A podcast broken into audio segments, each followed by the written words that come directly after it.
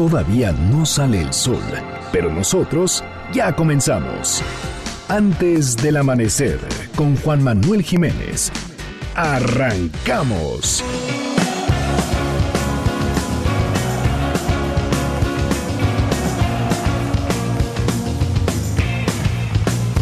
Te prefiero fuera de foco,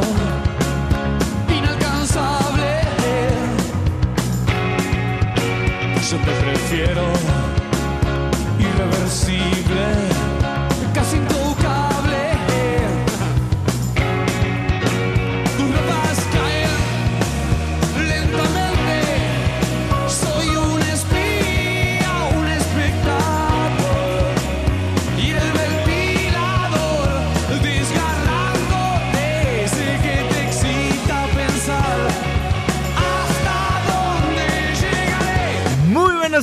me da muchísimo gusto darles la bienvenida a este espacio madrugador de MBS Noticias 102.5.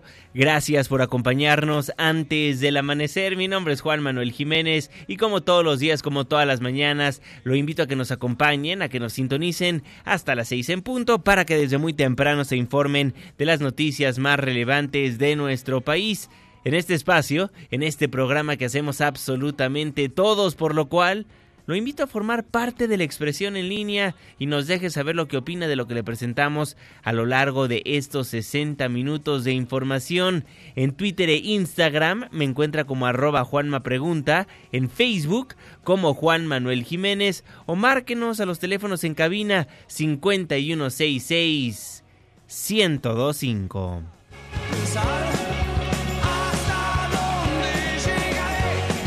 El día de hoy estaremos escuchando a Soda Stereo. Muchísimas gracias por solicitarnos a los grupos, los artistas, las canciones que le gustaría escuchar antes del amanecer. El día de hoy, Persiana Americana, Soda Stereo. Gracias por formar parte de este espacio radiofónico.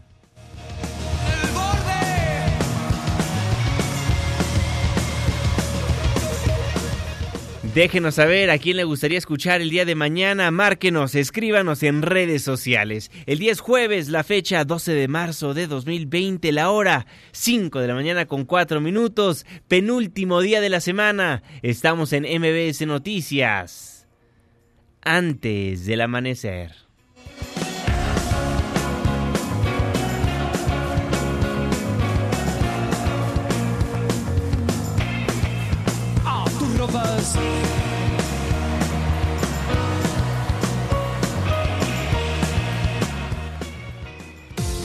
¿De quién es el santo?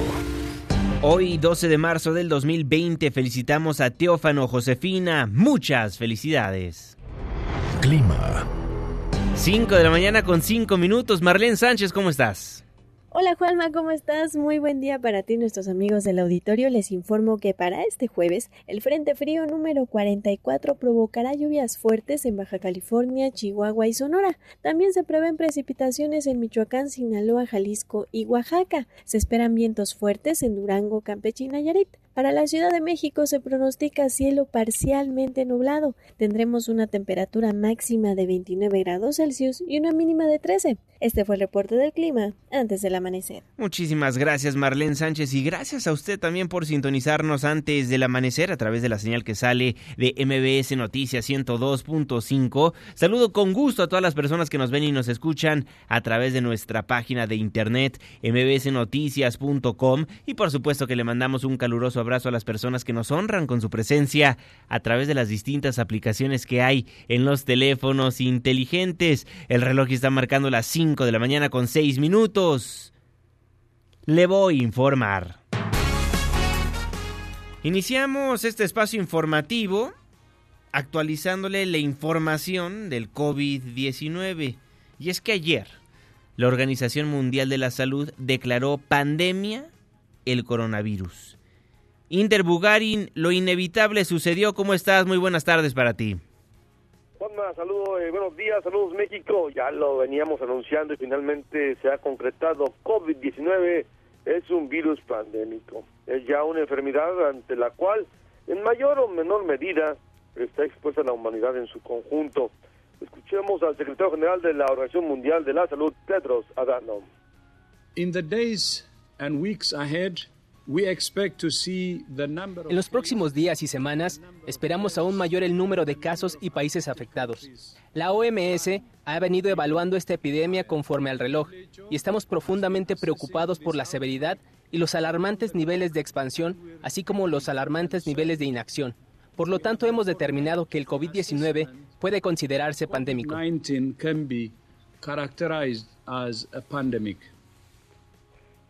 ¿Qué llevó al comité de expertos de la OMS a tomar esta decisión? Eh, fue la rápida evolución y expansión del virus. En las últimas dos semanas aumentaron 13 veces los casos de infección y el número de países afectados se ha triplicado. En total, la enfermedad se ha identificado en 114 países con casos que van de dos, como es el caso de Chipre, a más de 80 mil en China. Además, la OMS anticipa que en los próximos días y semanas el número de casos, muertes y países afectados aumentará considerablemente. Pero, ¿qué significa el anuncio eh, o anunciar que COVID-19 ya es pandémico?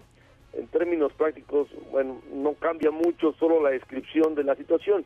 Ya no estamos en la fase epidémica de múltiples brotes, sino en la fase de una enfermedad a nivel mundial. ¿Y qué significa en términos técnicos? Eh, no cambia nada, el nivel de riesgo sigue siendo el mismo, la OMS seguirá trabajando ayudando a los países a enfrentar la enfermedad y los países siguen obligados a prepararse y actuar en caso de que aparezca la enfermedad. Es decir, tienen que identificar, aislar y eliminar los brotes. Juanma, Muchísimas gracias, Inder. Te mando un fuerte abrazo. seguimos pendientes. Inder Bugari, nuestro corresponsal en Europa. Y para profundizar aún más en lo que daba a conocer nuestro compañero Inder Bugarin, permítame hacer un alto en el camino y rápidamente explicar qué es una pandemia. La pandemia es la propagación mundial de una nueva enfermedad que afecta a un gran número de personas. Para declarar una pandemia hay varios parámetros, como que el virus sea nuevo, que no haya población inmune a él o que haya casos graves. La epidemia es el brote de una enfermedad que se encuentra por encima de los rangos normales para una zona geográfica. Ahí está la diferencia entre pandemia y epidemia.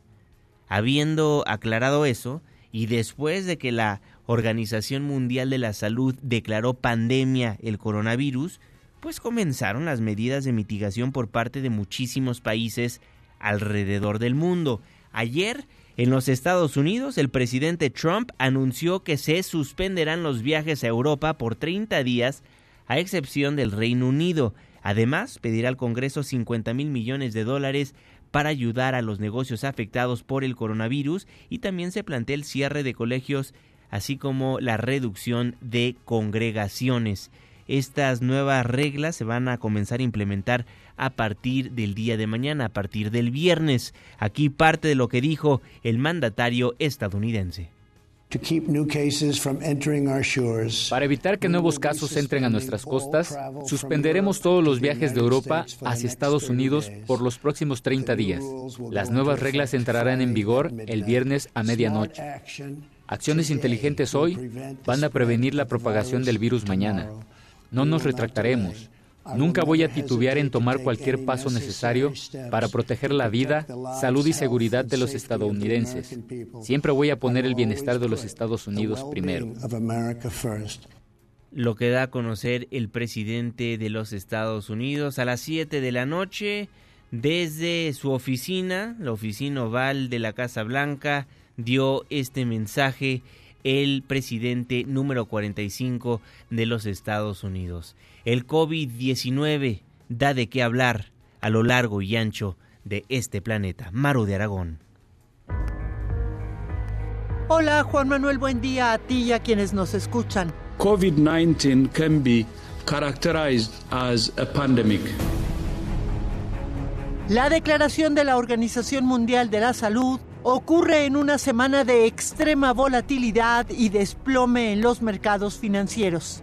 Ante la posible paralización de las economías, Estados Unidos, Gran Bretaña, Italia, Francia, Alemania y otros países están preparando planes con miles de millones de dólares para contrarrestar el desplome económico. En Estados Unidos, país que está en plena campaña electoral, cada vez son más fuertes las críticas por la falta de una respuesta contundente por parte del gobierno de Donald Trump. Por ahora hay más de 730 casos confirmados en Estados Unidos y 30 muertos. El virus se ha extendido a 32 estados. Otro problema de que se acusa a Trump son los retrasos y defectos en las pruebas de detección del virus, por lo que no se sabe con exactitud cuántos contagiados hay realmente. I stand before you to officially launch my campaign for a second term as President of the United States. Juanma, esta pandemia podría tener un efecto hasta ahora inimaginable en la campaña electoral de Estados Unidos.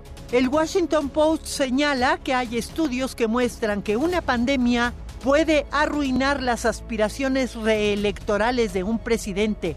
En primer lugar, por su impacto en la economía, principal tema de campaña de Trump.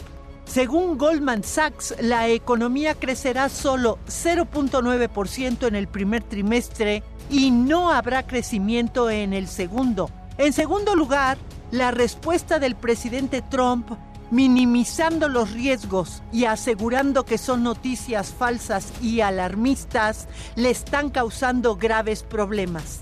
De acuerdo con una encuesta de YouGov Economist citada por el Post, la desaprobación de Trump en este tema se disparó del 30% en febrero al 47% en marzo. Only thing stands in our way is our broken political system that's deliberately being undermined by our president. Y por último, ahora que Joe Biden será el candidato demócrata a la presidencia, el panorama se le complica a Trump. La experiencia de Biden en el manejo de crisis durante el gobierno de Barack Obama, por ejemplo el brote de ébola en el 2014, podría hacer que muchos estadounidenses lo vean como la mejor opción en momentos de crisis. Una encuesta del Washington Post y la cadena ABC del mes de noviembre del 2018 indica que más del 50% de los electores registrados confían más en los demócratas en lo que toca a temas de salud. Hasta la próxima semana, gracias. Gracias, Maru de Aragón. Ahí tiene lo que dice la Organización Mundial de la Salud y las implicaciones político-electorales en la Unión Americana. Y después de lo anunciado por la OMS, después de que la Organización Mundial de la Salud declaró como pandemia el coronavirus, nuestro país anunció lo siguiente. El día de hoy se suman cuatro nuevos casos confirmados. El día de ayer teníamos eh, siete. El día de hoy tenemos 11 casos. Así también tenemos 264 casos ya descartados que en su momento fueron sospechosos y tenemos 49 casos sospechosos. Es precisamente en este grupo en donde podríamos esperar encontrar nuevos casos confirmados. El primero de ellos fue en el estado de Querétaro, en un hombre de 43 años.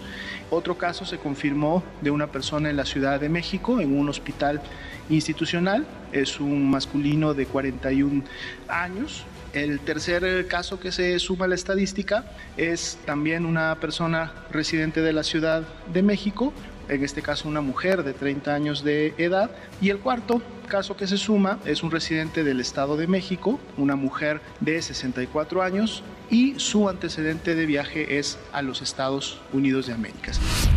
En el estado de Puebla se detectó una persona que dio positivo a la prueba, pero que nunca desarrolló signos y síntomas de enfermedad. Fue eh, referida para que se le llevara a cabo una prueba diagnóstica. Esta sale positiva, inmediatamente se envía a su laboratorio estatal de Salud Pública de Puebla para que pueda ser ratificada en base a la metodología ya liberada y certificada por el INDRE y efectivamente entonces se confirma que hay colonización y positividad de SARS-CoV-2 en las vías respiratorias, pero es importante comentar que a esta persona se la considera como portadora del virus. declarar una pandemia no significa que la situación es más grave. Es decir, la proporción de personas que pueden tener enfermedad grave en cambio de, como es la mayoría, enfermedad leve, es igual. Lo que significa una pandemia es simplemente una medida de propagación internacional prácticamente a la par o minutos antes de que iniciáramos esta conferencia, Nuevo León efectivamente dio a conocer un caso confirmado, que es un masculino de 57 años de edad, con antecedente de viaje a Europa, específicamente Alemania y España. Entonces es un caso más que digamos se suma a través de una confirmación por parte directa del Estado de Nuevo León. Sería el doceavo. Lo que dieron a conocer ayer las autoridades sanitarias de nuestro país en conferencia de prensa. Únicamente para que quede muy claro, en México ya suman 12 casos de COVID-19. Los 7 casos que se manejaron en días anteriores se suman 2 registrados en la Ciudad de México. A estos 7 se le suman 2 que están en la Ciudad de México. Uno en Querétaro, otro en el Estado de México y el último, el más reciente, en el Estado de Nuevo León. Por su parte, el secretario de Comunicaciones y Transportes Javier Jiménez Espriu subrayó que en los aeropuertos se están tomando las medidas marcadas por la Secretaría de Salud. Son las medidas de todo aquel, depende de dónde vienen los pasajeros, si vienen de sitios donde hay y hay alguna, alguien se siente con fiebre, se le toman la, la, temperatura y se le confina si es que acercarse. Pero ahorita son medidas muy menores. No se va, digamos, eh, a restringir vuelos, no, ese tipo no, de medidas. No, no, no, dice Javier Jiménez Espriu. En tanto, la jefa de gobierno de la Ciudad de México, Claudia Sheinbaum, coincidió con el secretario al señalar que en el aeropuerto ya se implementan las medidas de control epidemiológico, pero se recibe a todos los pasajeros. Se reciben a todos los pasajeros que pueden tener problemas, se les toma la temperatura, todo lo que se llama las medidas de contención epidemiológica. Que todavía estamos en fase 1, que quiere decir que todos los casos son importados y controlados. Y si hubiera una fase siguiente, de inmediato informaríamos a toda la población. No estamos eh, minimizando el tema. Si usted se encuentra dirigiéndose al Aeropuerto Internacional de la Ciudad de México o ha viajado recientemente, déjeme saber si vio algún tipo de operativo extraordinario al viajar.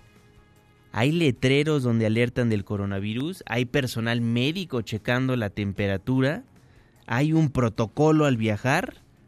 Márquenos 5166 1025 o escríbame a mis redes sociales Twitter e Instagram arroba Juanma pregunta, comparado con lo anunciado con otros países como España, Italia, China, inclusive Guatemala, que nuestro país no esté tomando medidas contundentes para mitigar la llegada de más casos de COVID-19, pues da de qué hablar. Ante los señalamientos justamente de un exceso de confianza frente a la dispersión del coronavirus en México, el presidente Andrés Manuel López Obrador dijo lo siguiente. Tenemos a los mejores expertos atendiendo este asunto, médicos, científicos que están ocupados para evitar contagios. Seguimos teniendo los mismos casos. Afortunadamente no hay pérdida de vidas humanas. ¿No se está ocultando información a la población? No, no somos nosotros conservadores, mentirosos, hipócritas. Además, con un pueblo despierto, consciente, no, y estamos informando todos los días sobre este tema, la verdad, con mucho profesionalismo. Enfatizó el mandatario que en el país tenemos a los mejores expertos, médicos y científicos para evitar contagios. El presidente López Obrador también cuestionó que sus adversarios le echen la culpa hasta del coronavirus. En esta redacción no tenemos registro de alguna persona o partido político que le haya echado la culpa al presidente por el coronavirus, pero así se defendió. Esto va a seguir, esta otra epidemia va a propagarse más porque ya vienen las elecciones del 21. Entonces, nosotros vamos a tener elecciones el año próximo de gobernadores. Creo que como 15. Todas estas posturas Pues están dando también aquí ya. el no, no, no, no, no, no, no, no. Se cayeron los precios del petróleo, el presidente. Se depreció el peso, el presidente. Se encontraron micrófonos en el Senado, el presidente nos está espiando. Nos está espiando el presidente. De todo le echan la culpa al presidente, aseguró el presidente de la República, Andrés Manuel López Obrador. En tanto, el jefe de la oficina de la presidencia, Alfonso Romo, anunció que el gobierno de México enfrentará con cautela y unidad la emergencia por el coronavirus. Para estar todos los mexicanos unidos, para todos resolver lo que nosotros sí controlamos. ¿Qué controlamos? Todas las acciones de gobierno que provoquen crecimiento. La pregunta va hecha la luz. Y armonía. ¿sí? ¿Y la economía? Lo que no controlamos es lo que decidan otros países. Vamos a enfocarnos a lo que nosotros sí controlamos. ¿sí? Riesgo no, cautela sí. ¿Por qué? Porque el mundo está muy complicado. Alfonso Romo agregó que la estrategia comercial del país consiste en aprovechar la capacidad industrial y de mano de obra instalada en el país para captar las inversiones que están saliendo de países como China. México se convierte, por la aprobación del TEMEC, porque es una potencia manufacturera, se convierte en un destino natural. ¿Qué está haciendo el gobierno? Poner las condiciones, estar muy activos hablando con todas estas compañías para que escojan a México como su destino de inversión. En este momento es lo que estamos haciendo. Ante la presencia de En este, en este momento estamos hablando con, a través de conference calls, a través de contactos personales que conocemos, a través de la banca, de los banqueros de inversión. Todos los que tienen problema en China están volteando para El gobierno federal hizo un llamado a la población a estar tranquila ante la pandemia del coronavirus y por la incertidumbre que provocó la caída en los mercados financieros. La voz del secretario de Hacienda, Arturo Herrera. Estamos atentos a ello, que es un, es un fenómeno serio, pero que tanto la Secretaría de Salud como la Secretaría de Hacienda estamos trabajando. La Secretaría de Hacienda lo que tiene que asegurarse primero es velar por el bienestar de la población y en ese sentido lo que estamos asegurando es que el presupuesto de la Secretaría de Salud y las diversas agencias de salud está ahí, que va a ser ejecutado sin mayores problemas y que estamos asegurando que estamos realizando con anticipación las compras de los medicamentos, equipos, etcétera, que se van a utilizar para esta pandemia. Asimismo, el secretario de Hacienda y Crédito Público informó que mantiene una coordinación muy estrecha con el Banco de México para compartir las lecturas de lo que está pasando en los mercados y cuáles son las medidas que están tomando en otros países para reaccionar oportunamente en nuestro país. Y justo hablaba con él, de ello con el gobernador del Banco de México. Estamos teniendo nosotros una coordinación muy estrecha y una llamada entre los altos niveles de Hacienda y los altos niveles del Banco de México para compartir primero cuáles son las lecturas de lo que está pasando en los mercados, cuáles son las medidas que se están tomando en otros países, cuáles son las reacciones de los mercados a las medidas que se están tomando en otros países y empezar a analizar qué es lo que tenemos que hacer. Por su parte, el Banco de México reconoció que las crisis de salud provocada por el coronavirus tendrán un impacto en las economías regionales, sin embargo, aún no se conoce la magnitud del impacto en la demanda agregada y exportaciones. La voz de Daniel Chiquiar, el director de investigación económica del Banco de México el coronavirus, pues no es ningún secreto de que es un riesgo a la baja para la economía global y eso podría reducir la demanda agregada a nivel global y por ende podría tener cierto efecto sobre nuestras exportaciones. Pero en qué magnitud, en qué región, pues es más difícil hacer afirmaciones muy precisas en ese sentido. Y en la Cámara de Diputados hay coincidencia entre las distintas fracciones parlamentarias respecto a que se necesita contar con una bolsa de recursos emergente para hacer frente a la posible expansión del COVID-19 en México. Así lo reconoció la presidenta de la mesa directiva, Laura Rojas. Hay coincidencia en todos los grupos parlamentarios de que se necesitan tener previsiones presupuestales para enfrentar una eventual eh, pues, expansión, digamos, de los enfermos, de los contagiados, sobre todo las personas adultos mayores que, como saben, son los que pueden tener un, un mayor riesgo, igual que personas con ciertas enfermedades preexistentes. La preocupación es que esas personas, si llegan a ser demasiadas, pues que las instituciones de salud, sobre todo las públicas, tengan capacidad de atenderlos en, en los hospitales. Entonces tenemos que estar preparados para ese escenario. La voz de Laura Rojas, quien es la presidenta de la mesa directiva de la Cámara de Diputados. El coronavirus en el mundo, 126.136 casos confirmados. 4.630 muertos. El coronavirus está en 114 países.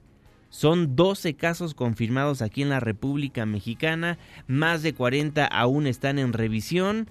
En nuestro país todavía, todavía hay un escaso número de contagios confirmados, por lo que la emergencia sigue en lo que llaman fase 1.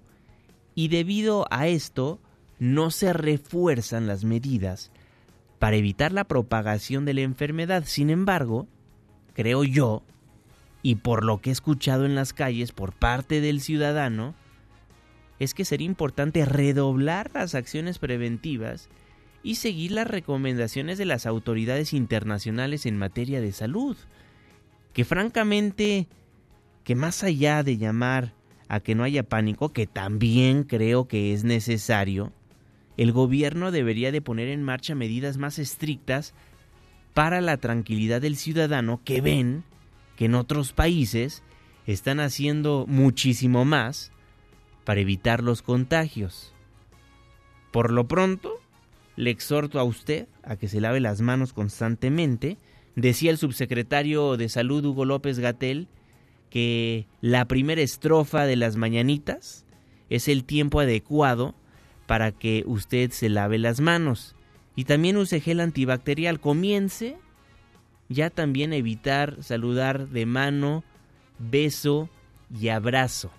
Esas son las medidas que usted puede realizar en estos momentos para poder estar sano y evitar algún tipo de contagio, ya sea influenza, gripe o coronavirus. Pues con eso nos vamos, con eso nos nos vamos a un breve corte comercial, nos vamos a la pausa.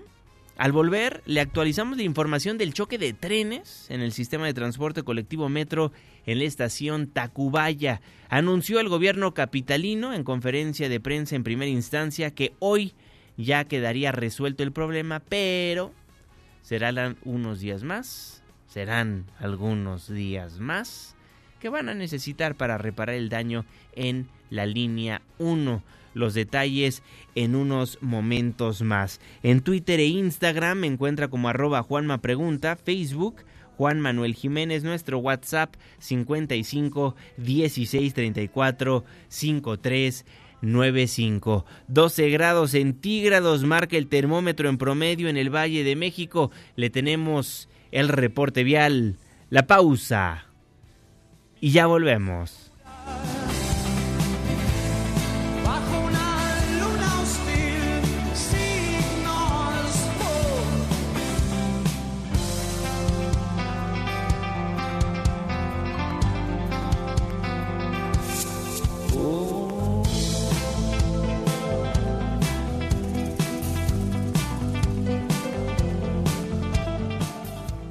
Antes del amanecer, con Juan Manuel Jiménez. Con Juan Manuel Jiménez. Continuamos. Ella durmió al calor de las masas.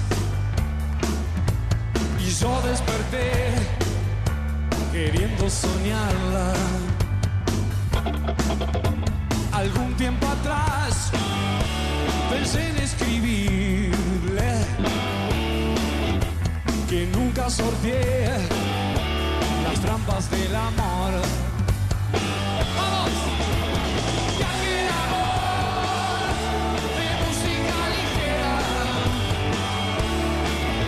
Estamos de vuelta en MBS Noticias. Gracias por madrugar con nosotros. Yo soy Juan Manuel Jiménez y me da gusto nuevamente darle la bienvenida a este espacio del 102.5. Les recuerdo que nos escuchamos de las 5 hasta las 6 de la mañana de lunes a viernes. Forme parte de la expresión en línea Twitter e Instagram arroba Juanma Pregunta. Márquenos a los teléfonos en cabina 5166-1025 y díganos cómo amanece la ciudad donde nos hace el favor de sintonizarnos.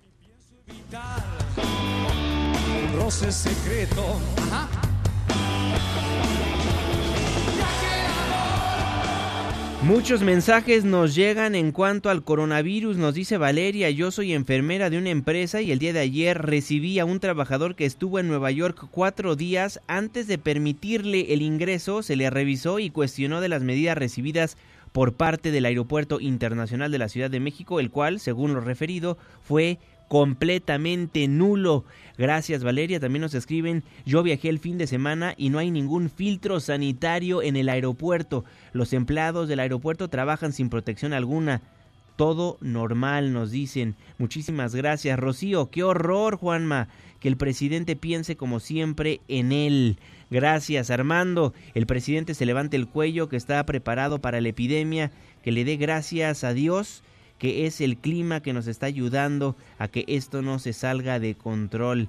Si el invierno fuera como en otros países, otro gallo nos cantaría. Muchísimas gracias, nos dice Guadalupe. Con respecto al coronavirus, mi amigo viajó a Nueva Jersey, de Nueva Jersey a Ciudad de México, y había medidas extremas al salir y nada al llegar a la capital del país. Pamela, el presidente ya está paranoico, piensa que todo se trata de él. Estuvo varios años pidiendo el puesto y ahora no quiere que le exijan y no sabe cómo repartir las culpas. Muchísimas gracias. Sara nos dice, en comparación con otros países, creo que el nuestro tiene un exceso de confianza ante esta pandemia. Esperemos que realmente sí estemos preparados. Muchísimas gracias. Sigo recibiendo absolutamente todos sus mensajes en Twitter e Instagram, arroba Juanma Pregunta, y le sigo exhortando a usted que si va a viajar a algún destino fuera de nuestro país o ya viajó, nos cuente cómo están los protocolos de acción, cómo están los protocolos de sanidad en el Aeropuerto Internacional de la Ciudad de México. Nos puede marcar al 5166-1025 y si quiere entrar en vivo, con mucho gusto recibimos su llamada o escríbanos Twitter e Instagram, le repito, arroba Juanma Pregunta. 35 minutos después de la hora, saludo con gusto al jeque de los deportes, Luis Enrique Alfonso. Muy buenos días. Deportes con Luis Enrique Alfonso. Mi querido Juanma, amigos de antes del amanecer, qué tema, qué tema con lo del coronavirus, Juanma, en eh, los eh, deportes, te platico rapidito. Y es que la NBA suspendió pues la liga de manera indefinida. Todo porque pues un jugador dio positivo de coronavirus, Rudy Goldberg del Jazz de Utah. Lo curioso es que iban a enfrentar al Thunder de Oklahoma y estaban ya los jugadores en la cancha, en la duela. Y de repente el sonido local dice, no, ya todos por favor vayan saliendo con calma, estamos bien, pero pues ahuequen el ala. Y entonces la NBA en un comunicado dijo, señores, por este tema del coronavirus se suspende de manera indefinida. Y hay un, caos ya en el fútbol porque Daniel Rugani, jugador de la Juventus, Juanma, dio positivo, el compañero de Cristiano Ronaldo dio positivo de COVID-19 y pues están poniendo en cuarentena a toda la institución. Y el Inter de Milán, que jugó contra la Juventus el domingo, también dio a conocer que va a suspender todas las actividades del equipo y los jugadores están en cuarentena. ¿Por qué? Pues porque jugaron contra la Juventus y Rugani estaba como tal ahí. Entonces hay preocupación. En Alemania también un jugador dio positivo, Timo Ubers del Hannover 96 y hay, hay, temor porque, pues entre compañeros y rivales, ya fue aislado este jugador. En España, Juanma, la Copa del Rey fue suspendida por determinación de la Real Federación Española de Fútbol. El partido queda en, pausa entre el Athletic de Bilbao y la Real Sociedad. Escuchemos al mandamás del fútbol español descartar que se celebre el próximo 18 de, de, abril y durante la próxima semana vamos a consensuar entre las tres instituciones una fecha para que las dos aficiones puedan de nuevo organizarse con tiempo para ir a, disputar esta magnífica final y bueno nosotros estamos felices si se puede llegar a un, a un buen entendimiento que estoy convencido que va a ser así. En Sudamérica, Juanma, también ya hay estragos. La Conmebol le pidió a la FIFA se suspende el arranque de la eliminatoria sudamericana al Mundial, porque con esto del coronavirus hay mucha preocupación que se pueda propagar. Paraguay, un país que está sufriendo las eh, secuelas de esto, pues bueno, está jugando sus partidos a puerta cerrada. El Salvador con la determinación de cerrar las fronteras y de parar todos los eventos multitudinarios. También el fútbol está en entredicho. Es lo que está pasando en el tema deportivo, Juanma. Es una locura lo que se está viniendo y ahora pues ya lo tenemos más cerca. En Estados Unidos, en Centroamérica y en Sudamérica. Por cierto, la Liga MX, Juanma, ya emitió un comunicado ayer cuando se supo todo esto y a partir de mañana, del fin de semana, la Liga MX, el Ascenso MX, la Liga Femenil, las ligas menores, los torneos pues, van a, cumplir ya con un protocolo de no saludarse de manos entre jugadores, cuerpo arbitral y los niños embajadores que están en el protocolo, lo cual me parece ridículo aunque lo hayan puesto en Europa porque, a ver, no te, no te das la mano en el protocolo, pero cuando estás en la cancha jugando los 90 minutos hay intercambio de, fluidos o de contactos, ¿por qué? Pues el sudor, se agarran, se juntan, es un deporte de contacto, se me hace una ridiculez, pero es la decisión también de la Liga MX. De tema, lo que pasó con Ronaldinho Juanma, porque siguen las malas noticias para el astro brasileño. Resulta que además de estar en la cárcel por eh, falsificación de documentos allá en Paraguay, ahora deberá pagar una pensión e indemnización a familiares de un trabajador que murió electrocutado en una propiedad del brasileño como tal. La familia de Clavis Juárez Klein interpuso una demanda misma que tuvo fallo a su favor. Ante esto, Ronaldinho deberá pagar una indemnización de más de 600 mil pesos a la familia. El fallo resumió que la propiedad incumplía con normas básicas de seguridad, donde murió Juárez Klein luego de recibir una descarga eléctrica letal cuando se encontraba instalando unas estructuras de metal en una de las propiedades del brasileño y su hermano en Ponta Grossa, allá en Brasil. Por esta situación, ambos deberán pagar una pensión de un tercio de ingreso que obtenía Juárez Klein hasta lo, los 25 años de la edad de sus hijos. ¿Qué tema? Renato Ibarra, Juanma. Pues hoy se da por concluido las 144 horas eh, de, plazo que tenía los abogados defensores para presentar pruebas en los eh, la acusación que impuso la esposa de Renato Ibarra por violencia intrafamiliar, por tentativa de feminicidio y tentativa de aborto. Luceli Chalá, la esposa, habló el hermano ya de Renato Ibarra, Romario Ibarra, quien juega en el Pachuca y que fue testigo de todo este asunto, y esto fue lo que dijo es algo complicado. Eh, los abogados están trabajando día y noche para tratar de demostrar su, inocencia. Eh, esperemos a, así sea. Yo conozco a mi hermano y sé que él es incapaz de hacer eso.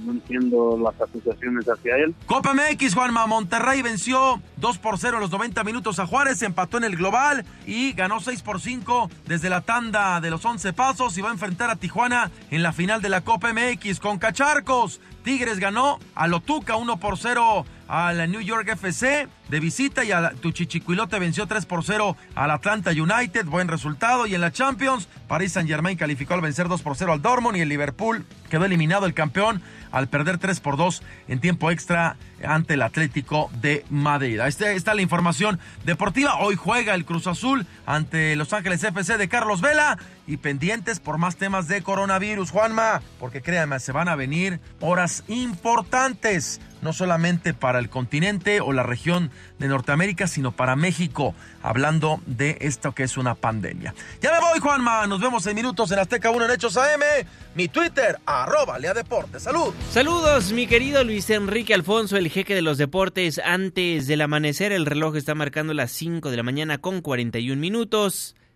Resumen capitalino.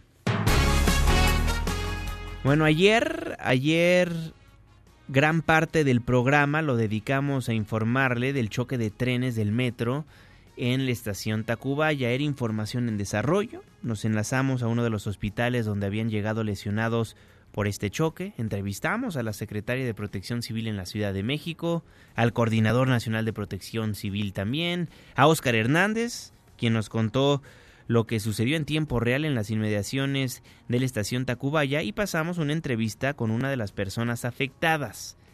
La mañana de ayer era importante informarle lo que pasaba en esos momentos, en tiempo real, las acciones inmediatas después de que el tren número 33 impactó contra el tren número 38 sobre la vía, dirección observatorio, en la estación Tacubaya de la línea 1 del metro donde se reportaron 41 heridos, entre ellos los dos conductores de los trenes y un hombre que perdió la vida.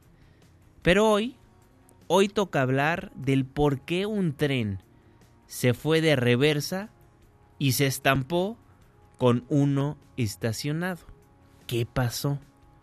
Será en un periodo de dos semanas cuando estén listos los peritajes que van a determinar la causa del choque entre estos dos trenes registrado la noche del martes en la estación Tacubaya. La directora del sistema de transporte colectivo Metro, Florencia Serranía, dijo que cuentan con toda la información como lo son las grabaciones entre el centro de control y los conductores, la posesión de los trenes, las videograbaciones, así como los datos acumulados en las cajas negras, lo que va a permitir conocer qué sucedió segundo a segundo durante este percance.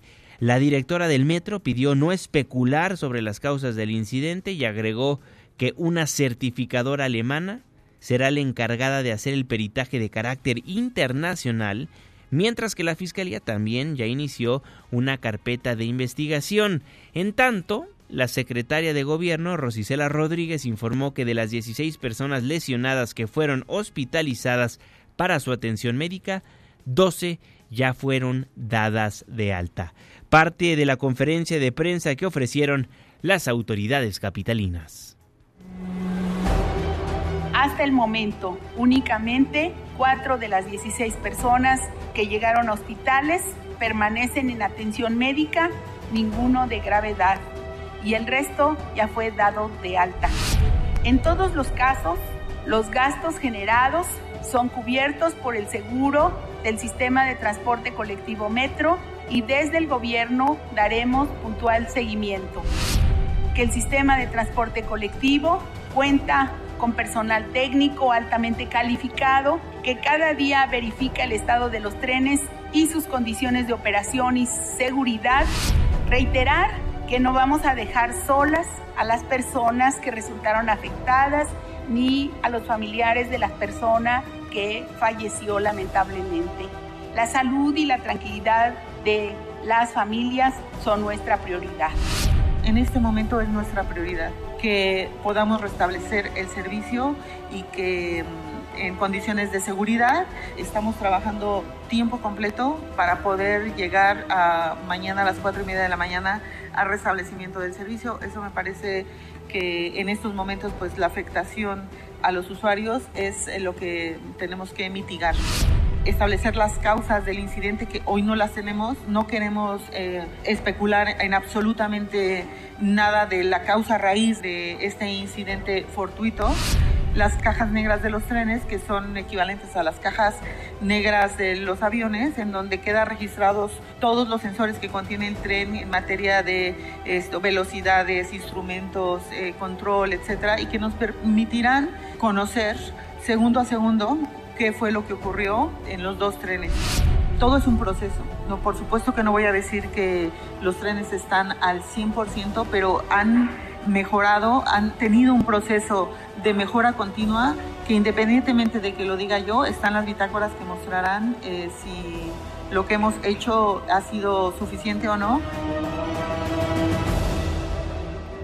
La voz de la secretaria de gobierno y de la directora del sistema de transporte colectivo Metro hablaron mucho de las cajas negras que van a ser las herramientas que se van a utilizar para determinar qué fue lo que pasó la noche del martes madrugada del miércoles.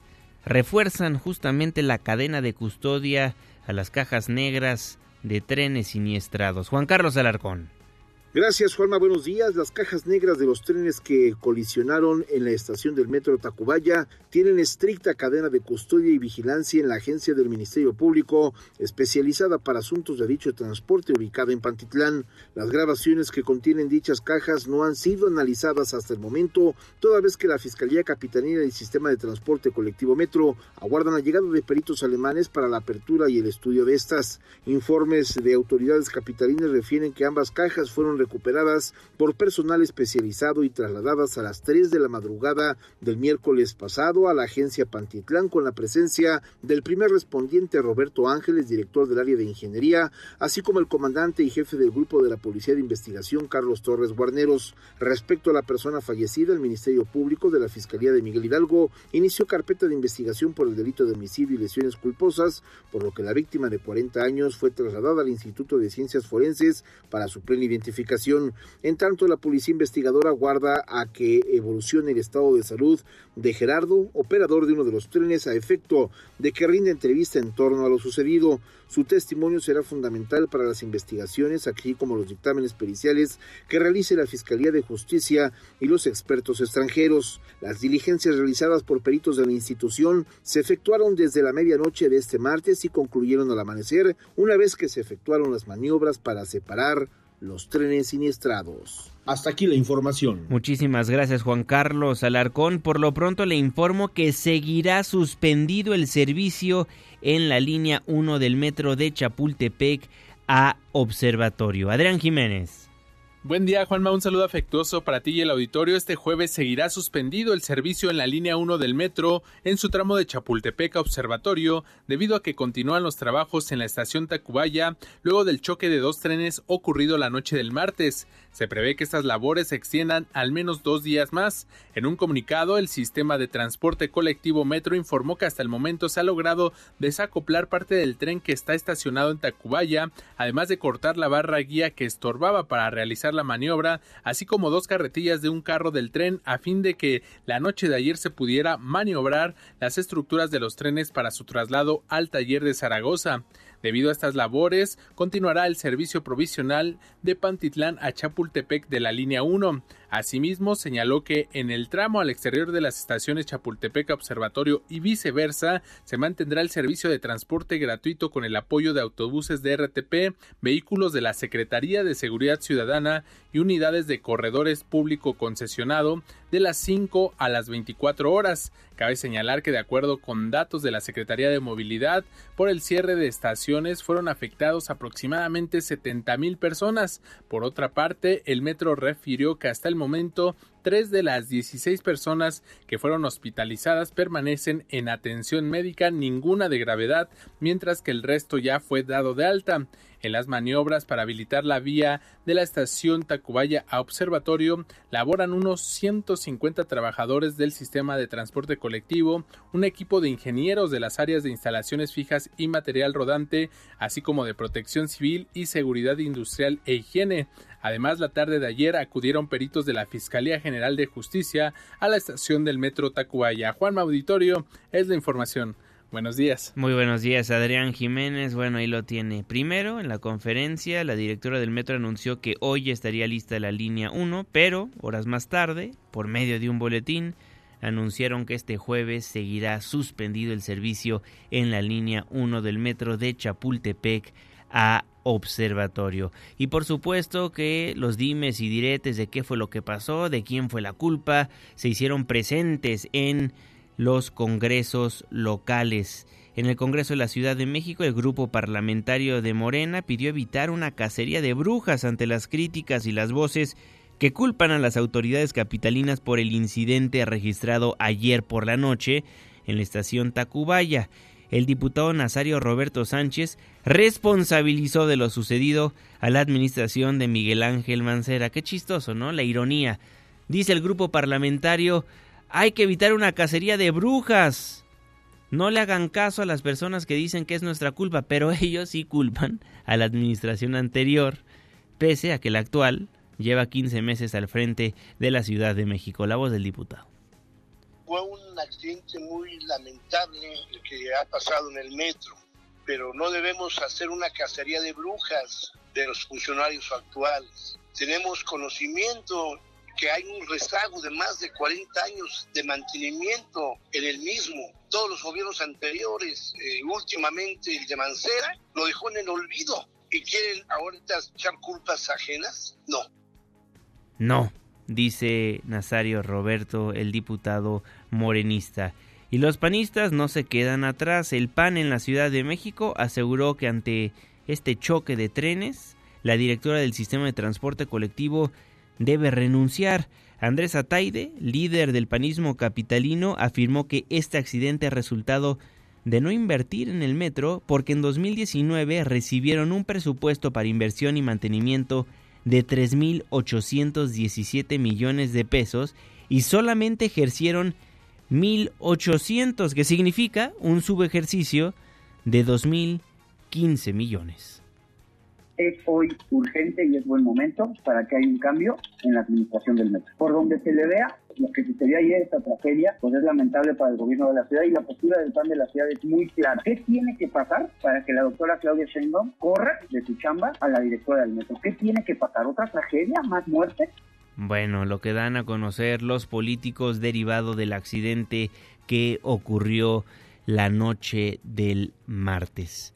Le estaremos informando al respecto. Por lo pronto, le reitero que el día de hoy está suspendido el traslado en Tacubaya, Observatorio Chapultepec, Juan Acatlán.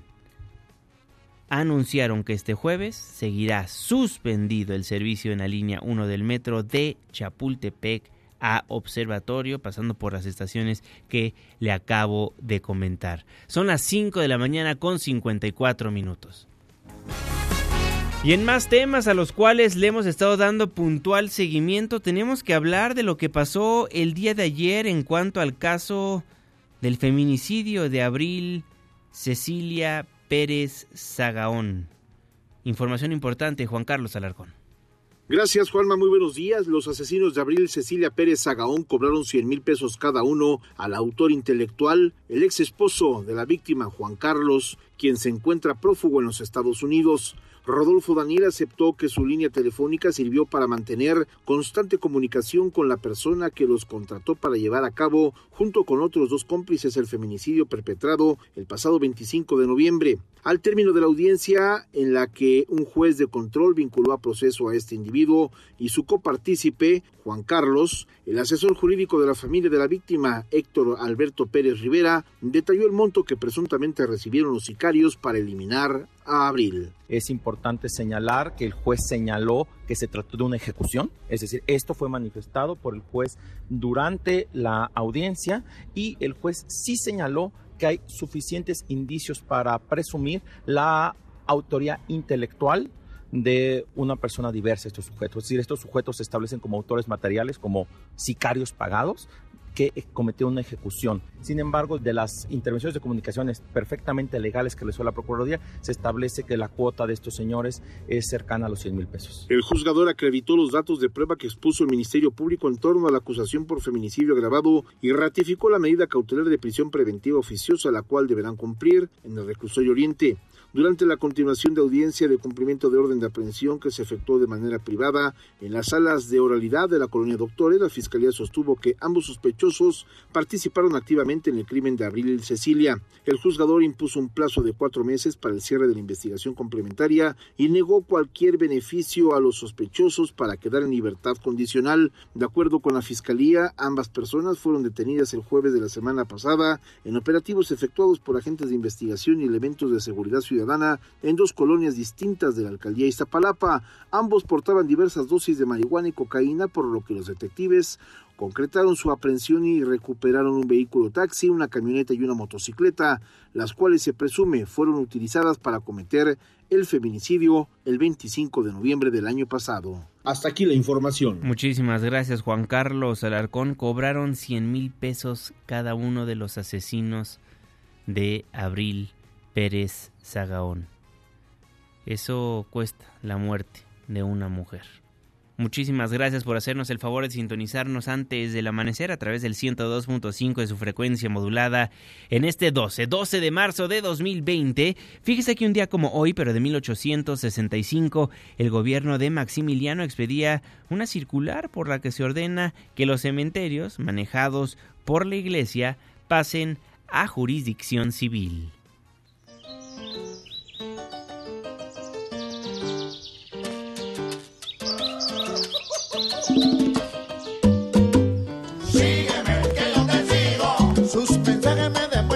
Son mis amigos. Sígueme, que yo te sigo. Sígueme, que yo te sigo. Tú me escribes y yo te escribo. Sígueme, que yo te sigo. 140 caracteres para decirme que me quieres. Sígueme, que yo te sigo. Manda tu mensaje, please. Te juro que no te olvido.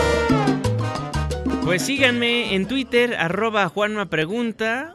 Sígueme la canción que escuchamos en estos momentos porque hoy Hoy es el Día Internacional de los tuiteros, este día que se celebra desde el 2012, porque fue la fecha cuando el creador de esta plataforma digital subió su primer tweet.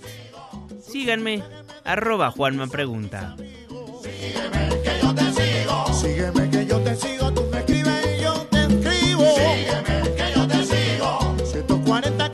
Muchísimas gracias por formar parte de la expresión en línea, Twitter e Instagram, arroba Juanma Pregunta, Facebook, Juan Manuel Jiménez. Rápidamente, Mitofsky, el ranking de Mitofsky de febrero de 2020 da a conocer a los gobernadores mejor evaluados. Mauricio Vila, número uno, con 68.1 de aprobación. Quirino Ordaz en Sinaloa con el 62.3% de aprobación. La doctora Claudia Sheinbaum, la jefa de gobierno de la Ciudad de México, en la posición número 3 con el 56.5% de aprobación. Carlos Mendoza de Baja California Sur con el 54.4% y Rutilio Escandón de Chiapas con el 51.4%.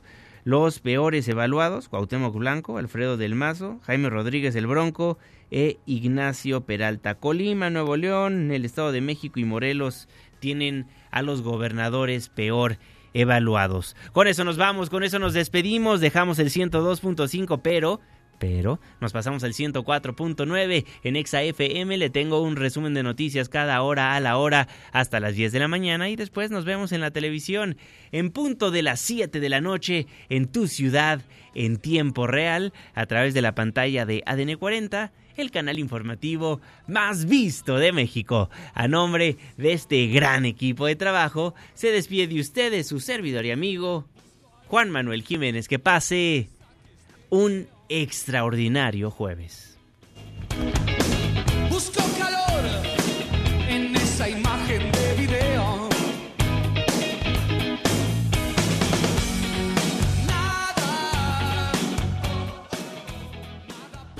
Ya casi sale el sol.